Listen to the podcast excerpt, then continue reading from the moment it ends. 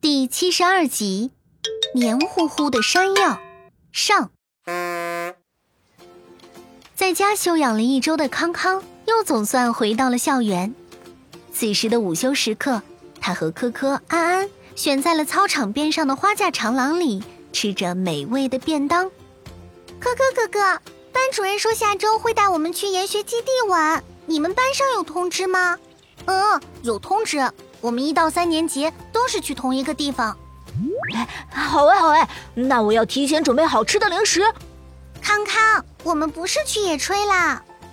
三个小朋友正说着，却见孙小丸从教学楼举着一根长条状的东西，兴高采烈地往他们的方向跑来。可可哥哥，我总算找到你们了！快看我的新发现！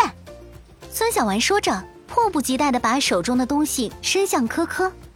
这一下，三个小朋友看清楚孙小丸手里拿着的是什么了，竟然是一根黄褐色的棍子，并且通体还长有一些长须。仔细看，那根棍子似乎粘着泥土。哎呀，孙小丸，你在哪儿捡的？好脏呀！你快拿开，这是我外婆寄来的。这个木棍是什么呀？安安说着，用手捏了捏。木棍的表皮竟然特别的粗糙，嘿嘿，你们就不知道了吧？这是山药哦，可以吃的，而且神奇的呀，是这个。孙小丸说着，用力把手里的山药掰成两段。可可他们看见断口部分呈现白色，并且还有黏黏的丝状物在断开的两节处粘连着。哎，你们瞧，是不是很神奇呀？这山药竟然可以拔丝呢！啊，原来是山药啊！平时都是看到妈妈做成菜品后的山药，没想到山药原本是长成这样的呀！哥哥哥哥，这种拔丝山药是能直接吃的吗？